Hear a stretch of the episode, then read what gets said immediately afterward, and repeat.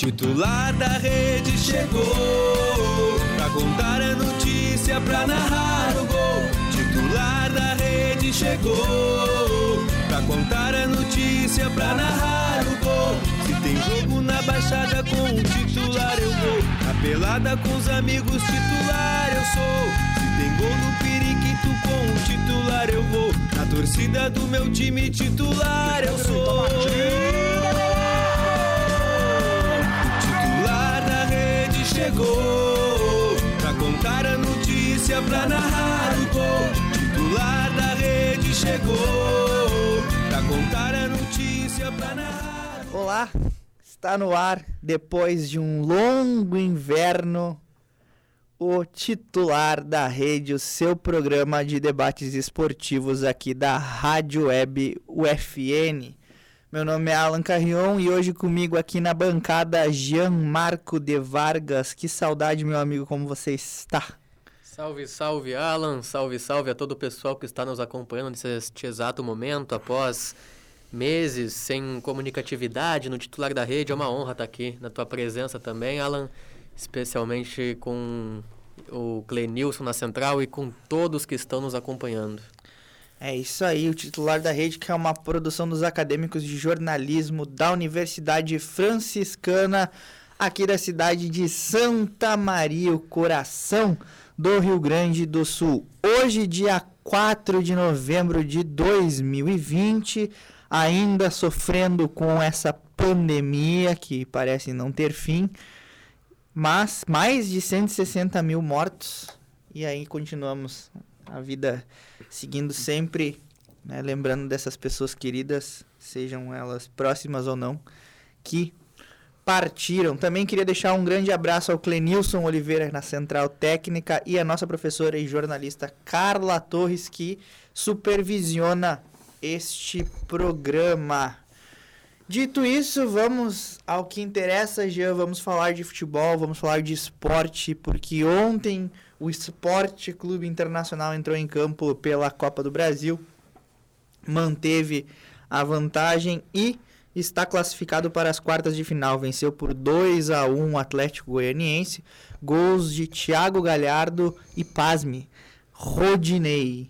Rodinei fez um gol. O Atlético Goianiense até descontou, mas foi eliminado pelo mesmo placar do primeiro jogo lá em Goiânia por 2 a 1 já. O Internacional foi o, a terceira equipe a se classificar agora às quartas de final da Copa do Brasil, logo depois dos, conf dos confrontos entre São Paulo e Fortaleza, numa infinita cobrança de, de pênaltis, e de também no jogo entre Botafogo e Cuiabá. Dessa vez foi a vez do Colorado garantir a vaga nas quartas de final da competição, em dois jogos finalizados em 2 a 1 E também, né, em cada jogo, um gol dos laterais do Inter. Primeiro o Moisés e ontem Rodinei. o Rodinei com direito a um golaço, uma chapada de perna esquerda cruzada no gol do goleiro Jean. O Inter que vem é, tentando se virar jogo após jogo, lidando com a ausência de, das, dos pilares do time. Não dá nem para dizer que são peças importantes, sim, simplesmente os pilares, os principais, sem Paulo Guerreiro, sem Bosquilha, sem o próprio Renzo Saravia. E vem improvisando outros jogadores aí no time titular, bem como as estratégias do técnico Eduardo Cudê que segue organizando muito bem, taticamente, a equipe e vem garantindo, dando sequência nos resultados positivos, colocando o Inter cada vez mais no topo da tabela. Acredito eu que para o ano ficar melhor para o Inter era só. No caso, só faltaria a vitória nos grenais, porque o, as vitórias. Falta um né? título para o Internacional, né? É, mas, mas, o Inter também ainda segue como um dos favoritos, não só para, no meu ponto de vista, para a Copa do Brasil, mas principalmente no brasileiro. É, eu tendo a discordar porque eu não vejo no Inter força de elenco. Aí, o Internacional perdeu Guerreiro, o Internacional perdeu Bosquilha, o Internacional perdeu Saravia. E é nítido, né? Os jogadores que entraram no lugar eram as opções do banco que tinham qualidade para entrar e mudar o jogo, é, agregar qualidade. Agora esses que eram opções viraram as primeiras as alternativas. Primeiras alternativas. Uhum. Então entrou o Heitor, entrou no lugar ali ele, do Guerreiro, ele conseguiu adequar o Thiago Galhardo.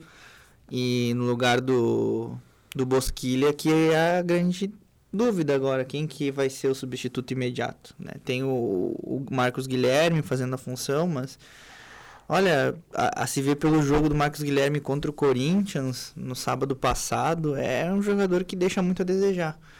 E esses jogos que o Internacional vem perdendo ao longo da, do Campeonato Brasileiro é justamente aquilo que faz você olhar e dizer, ó, não vai ser campeão.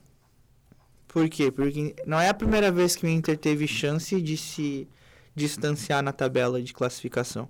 Né? O Internacional teve uma sequência de quatro jogos com, contra a, adversários da zona de rebaixamento e foi pífia a, a, o desempenho do time. Podendo ali ter aberto 5, 6 pontos de vantagem para o segundo colocado, não fez, não fez a pontuação necessária. Deixou dois, duas vitórias escaparem aos 50 minutos, né, uhum. contra o Palmeiras e contra o Bahia. Perdeu para o Goiás, Fortaleza. perdeu para Fortaleza, ganhou só do Ceará, fez 4 pontos nos 12, que era para ter feito 12, né? Uhum.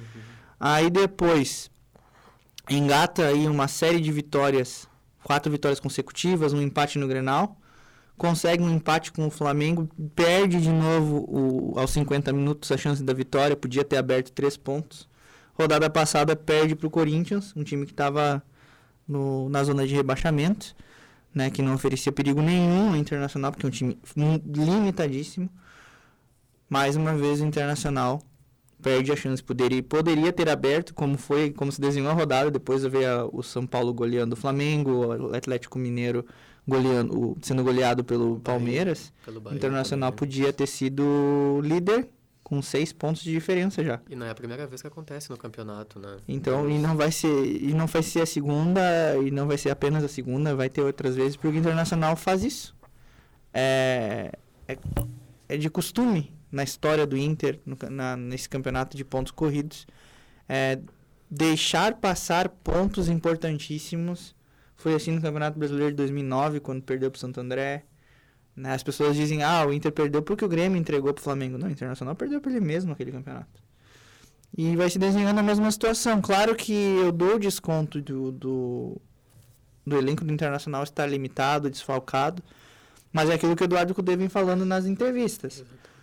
É, ele colocou o Internacional em primeiro lugar. Ele colocou. O, não adianta comparar com o Odair Hellman no campeonato de 2018, quando todos os times estavam nivelados por baixo nesse campeonato. Tu tem um Palmeiras, tu tem um, um Flamengo, tu tem um Atlético Mineiro. Então, é mérito do Cudê o Inter estar onde está. Só que o cara tem todo o direito de cobrar os reforços necessários, mesmo que sim numa, numa, numa situação pandêmica, como a gente está vivendo, mas ver o Internacional é, precisar fazer uma troca e não ter um jogador para fazer essa troca, não ter uma, uma opção de qualidade, é óbvio que o treinador vai, vai se sentir incomodado. E aí gera essa, esse racha no vestiário que tem entre o Eduardo Cudê e alguns membros da cúpula diretiva do Internacional, como o próprio Rodrigo Caetano. Ontem, nas entrevistas coletivas, já ficou claro que o Cudê está completamente descontente com o elenco que foi dado para ele, porque foi prometido para ele uma coisa e está sendo cumprida outra. E eu concordo com o Cudê de que não tem capacidade. O Inter, o Inter, com o elenco que tem, não tem capacidade de ser campeão brasileiro. Um campeonato que exige regularidade, que exige um time, um elenco bem formulado. Então, hora menos hora, o Flamengo vai encorpar. O Palmeiras já vem encorpando, vem de três, de, três goleadas consecutivas. Então, o que, o que a gente espera? Espera que o Internacional ocupe a, a posição que o elenco diz respeito a ele. Né? É óbvio que, como membros de uma bancada de um, de um programa esportivo gaúcho, a gente torce para o time gaúcho. A gente torce pela recuperação do Grêmio. Mas eu não, eu não enxergo no Internacional um time que postule os títulos, nem mesmo as Copas, né? As Copas eu acho que o Internacional já é virtual eliminado na Libertadores, porque passa pelo Boca Juniors, vai enfrentar Racing ou Flamengo, então é, os três times aí dessa chave do Internacional são superiores em termos de elenco e futebol desempenhado que o próprio Colorado. E na Copa do Brasil é a chance talvez do Inter achar um, alguma, alguma coisa já. Não vejo além disso. É, eu considero o Inter um dos favoritos ainda ao título brasileiro, mas é, não, não tem como discordar literalmente do não só do que você falou, mas a respeito também fazendo voz as afirmações do Eduardo Cudê a cada coletiva de imprensa, justificando muitas vezes o porquê dos empates ou derrotas que ele sempre atribui né, ao elenco curto, o que muitas vezes acaba corroborando para que o Inter não mantenha um resultado sobre a equipe a qual está enfrentando. A, uma das principais partidas, pelo menos que marcou para mim, que eu pude acompanhar de perto, foi o confronto do Inter contra o Flamengo, que no meu ponto de vista o jogo mais bonito do Brasileirão até aqui e que ficou nítido, por mais que o Inter viesse fazendo uma partida boa, eh, no, especificamente no segundo tempo, mostrando mais chances de gol, a partir do momento em que o Musto entra em campo e que o D'Alessandro entra em campo, o Inter perde meio campo. Perde. E o Flamengo não é uma equipe que ah, vai, vai seguir tocando bola respeitada. Não, eles vão avançar, eles vão fazer eles a pressão. Têm, eles têm qualidade para isso. Né? Exatamente, tem qualidade. Não que o Musto e o D'Alessandro sejam jogadores ruins. O Musto é um jogador muito mais recuado, que não tem nada de a, uma ofensividade a se mostrar. Morreu, morreu qualquer contra-ataque que podia ter, né? Exatamente. Até porque ele tirou o Marcos Guilherme. Exatamente. E o D'Alessandro é um jogador de articulação, não é um jogador que vai a, ah, ocupar todo o meio-campo mantendo uma ofensividade sozinho, ainda mais. É, então, a, a partir do momento que o Inter tira os jogadores, os meio-campistas que fazem a função tática ofensiva do time, é lógico que vai perder muita força, não só na, na, na posição que a gente está falando, mas também nas outras e vai chamar o time adversário para o ataque. Foi o que aconteceu com o Flamengo, entre outros jogos, inclusive aqui que o Alan pôde recapitular. E convenhamos também que o Inter não caiu numa, numa chave muito legal na Libertadores. Né? A chave na Libertadores é, digamos que é a chave da morte, né? É, tem o Boca... Enquanto, e ainda por cima, se chega a passar numa semifinal, pode pegar o Grêmio. Então, é, é, o Inter, Inter é uma das situações mais complicadas aí da, da Libertadores. Quem pegou, quem pegou uma chave fácil foi o Palmeiras. O Palmeiras e o River Sim. já estão na semifinal para mim, ambos. Então, ambos. E aí o Grêmio praticamente classificado, porque pega o Guarani do Paraguai, pega o, daí pega o vencedor entre Santos e LDU. LDU. O Grêmio é mais time que os dois. Eu acredito também que o Grêmio possa se complicar. Se for apresentar o futebol que vem é, é. apresentando. É. é isso que sabe? eu ia falar contigo. O Grêmio que, que vai a Caxias na próxima quinta-feira para a partida de volta contra o Juventude vem de uma sequência positiva de resultados, né? Mas de desempenho ainda Péssimo. continua a dever. Continua devendo, né? O Grêmio venceu o, Caxi o Juventude por 1 a 0 na Arena, mas com uma partida péssima e do, que do saiu, né? saiu agradecendo pro Brenner que errou aquele gol debaixo das traves sem goleiro. Inacreditável futebol clube. Aquele gol pode fazer muita falta pro, pro Juventude. Ou é, é que na verdade o que eu penso é o seguinte, o Grêmio ele desaprendeu com ao longo do tempo de jogar com a vantagem, né? Nossa. Uhum. E provavelmente o Grêmio, é, o Grêmio quase perdeu o título do Campeonato Gaúcho pro Caxias por conta disso. Ganhou de 2 a 0 o primeiro jogo, quase que o Caxias faz o crime na, na arena. E agora é a vantagem mínima, 1 a 0 pro, pro Juventude no Alfredo Giacone, coloca pelo menos o time na, semi, na, na nas cobranças de pênaltis. E, e, o que eu vejo na internet já é um clamor popular da torcida do Grêmio pela demissão do Renato Gaúcho.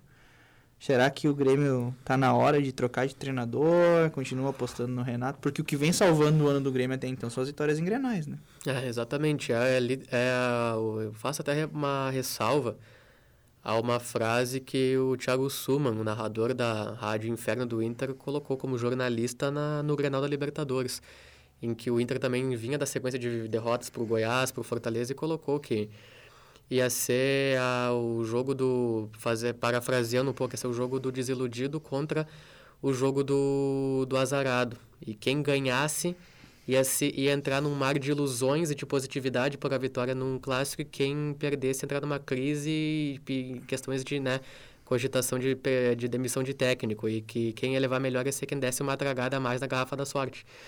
No caso, a gente viu que as cobranças para o Inter depois foram é, feitas após a derrota. O Grêmio literalmente entrou no mar de ilusão, parecia que estava tudo bem para ganhar o Grenal, nem, pare, nem é, tinha aquela. nem parecia que vinha fazendo partidas apáticas com outros clubes do Brasil e hoje segue essa mesmice. Eu vejo, particularmente, o Renato no fim da era dele, mas por alguns motivos. O primeiro, por ele seguir Não sei se ele tem influência nisso, mas uh, querendo recuperar jogadores que. Aquilo que ele fez em 2017, de recuperar atletas que iam jogar a Série C, aquilo é uma vez em 40. Aquilo não, não vai se repetir para todos os anos. O Grêmio necessita de reforços Sim. à altura do clube e não ficar com nomes que acabem prendendo estaticamente o clube sem nem evolução alguma. Por exemplo, o uso da, a gente já viu que não dá certo utilizar Robinho Tassiano, entre outros nomes toda vez, tanto no primeiro como no segundo tempo. Mas são nomes que surgem antes de Ferreirinha, de, de Guilherme Azevedo, de até outros atletas meio-campistas que poderiam dar um suporte maior ao elenco.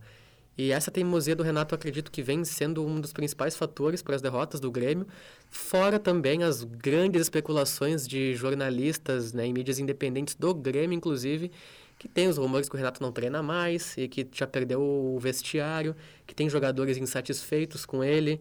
A gente viu, inclusive, na partida contra o Juventude, a saída né, do, do PP e do Maicon totalmente é, inconformados, não, não, sabe se com, não sabe com que. O Maicon deu coletiva depois, mas... mas é, contra o Bragantino ou contra o Juventude? Contra o Bragantino. Bragantino.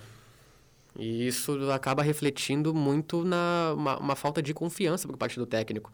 Eu no momento, acho que é inviável a demissão do Renato, porque abandonar... Não tem quem colocar no lugar. Né? Exatamente. Né? E se, mesmo se tivesse, teria que ser um técnico muito bom, capaz de pegar o trem andando e saber governar Sim. ele. É, né? só, eu acho que ah, se o Grêmio fosse demitir o Renato, a, a tendência natural era repatriar o, o Roger.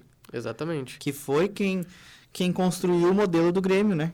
Exatamente. O modelo tic-tac do Grêmio, quem construiu foi o Roger, né? É, o Renato aprimorou a parte defensiva, que era muito fraca. E eu, particularmente, vejo o Roger como aquele quebra-galho. Hoje eu não vejo a clubes é, técnicos no Brasil capazes de treinar um elenco do, do Grêmio, assim como do Inter, do Palmeiras, do Flamengo. Já deu, no meu ponto de vista, o que tinha que dar para a capacidade de comando de vários nomes para os elencos que hoje são. Tanto é que você vê Atlético Mineiro, Palmeiras, Flamengo, Inter já são clubes que estão pensando num nível muito mais alto, estão buscando fora do Brasil no mercado comandantes para suas equipes. Uhum. E, e, até hoje, num ano atípico, em que o líder acaba com 35 pontos, se eu não me engano, o Inter, isso não, não ocorria o quê? Desde 2008, 2007, faz mais de 10 anos que o primeiro turno não acabava assim.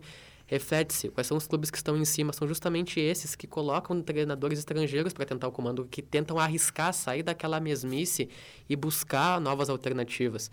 E do jeito que o, a gente sabe que o Renato é, de, de teimosia para escalação de jogadores que sabes que não vão agregar em nada, a probabilidade é a mesma. Ou o Grêmio sai perdendo e não vai virar o jogo, ou o Grêmio vai ficar recuando, ou vai adotar uma mentalidade totalmente inusitada para dentro de campo e jogar na sorte. É um, não é mais aquele Grêmio é. com objetividade.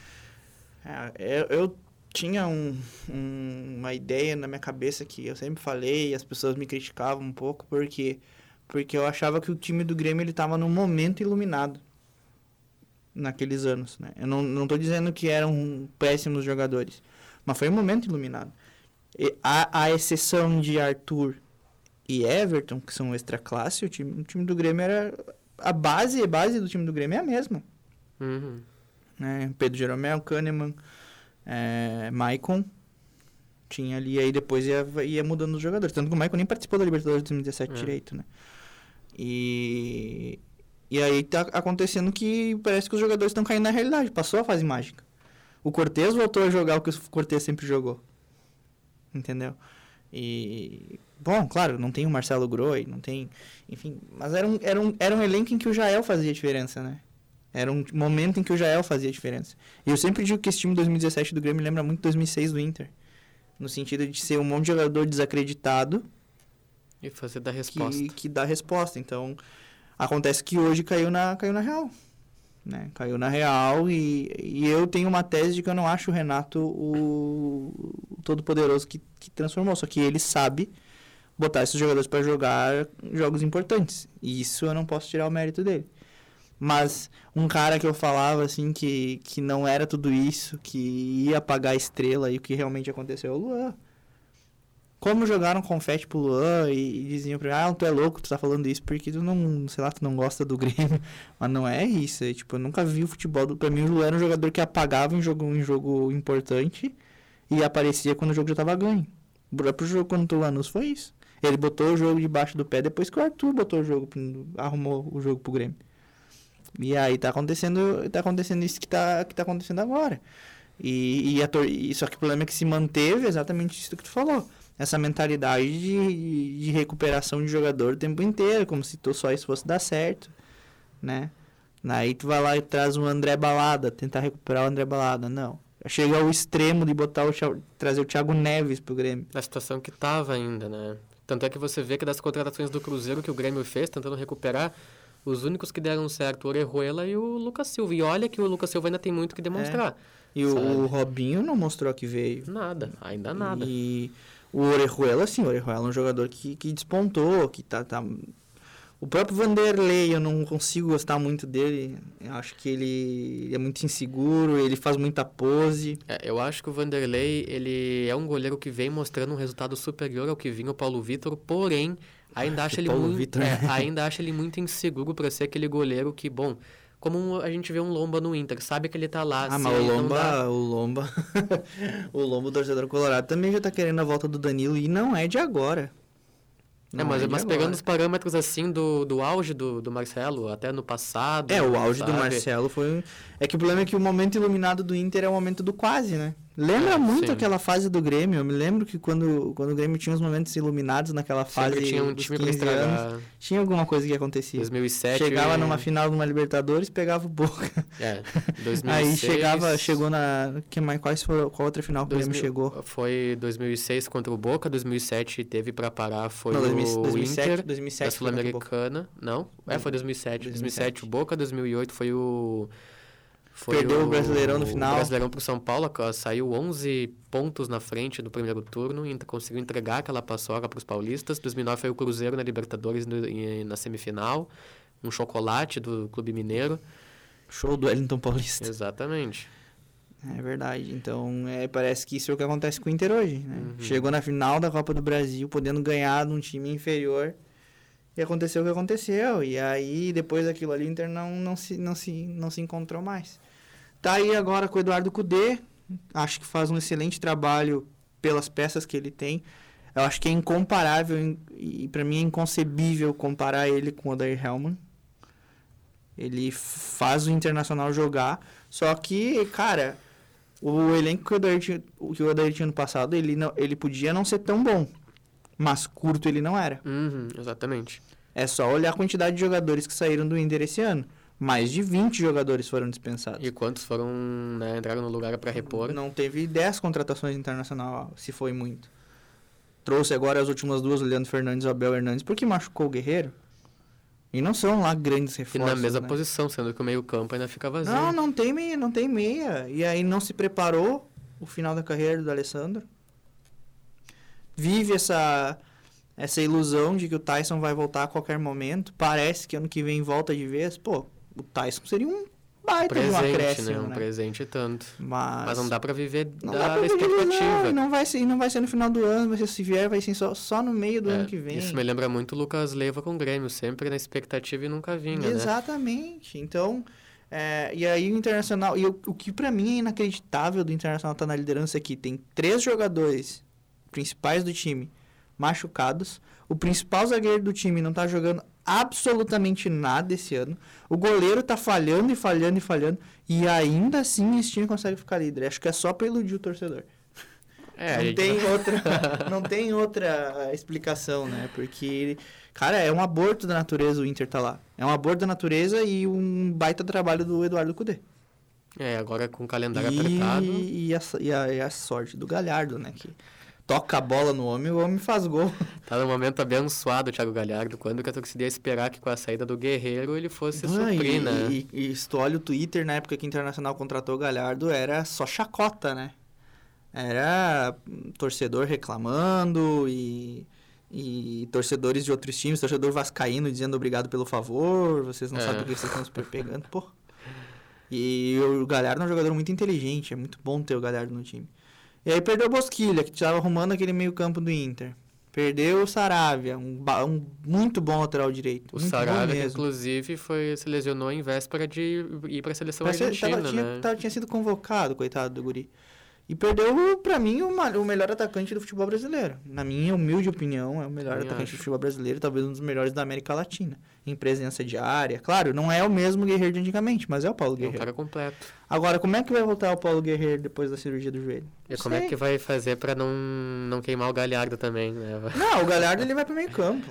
De É mas, volta. é, mas ele vai voltar pro meio campo aí se... Aí ó, o papel de protagonista, quem sabe, não seja mais dele também. Não, é claro. É que eu vejo daí quando ele volta, ele volta como segundo atacante ao lado do Guerreiro. Ou meia. Uhum. né? Só que aí eu fico. Eu não quero, assim, criar a ilusão do torcedor colorado. Mas eu fico pensando, se o Internacional realmente traz o Tyson pro ano que vem, pô, esse ataque do Internacional ficaria muito bom, né? Muito bom. Guerreiro, Tyson e Thiago Galhardo. Com a volta do Bosquilha. Ainda mais. aham. Pô. Agora, torcedor colorado, não se iluda porque talvez o Tyson não venha e o Internacional não vá ganhar nada esse ano, porque a tendência é essa. Não tem outra tendência a não ser é isso por conta do elenco que o Internacional tem. Aí o nosso produtor lá tá olhando pra mim fixamente porque eu acho que tá estourando o tempo, né? Então vamos chegando, chegando ao fim do nosso titular da rede de hoje. Agradeço a participação do Jean. Né? Agradeço o Clenilson lá na Central Técnica e a professora Carla Torres que supervisiona esse programa. Voltamos sexta-feira, Jean? Sexta-feira estaremos de volta. Sexta-feira estaremos aí mais uma vez com o nosso titular da rede. Se você perdeu a, a edição ao vivo, você pode acompanhar né, no Spotify a hora que você quiser, no momento que você quiser e onde você quiser. Voltamos na próxima sexta-feira e até lá. Tchau!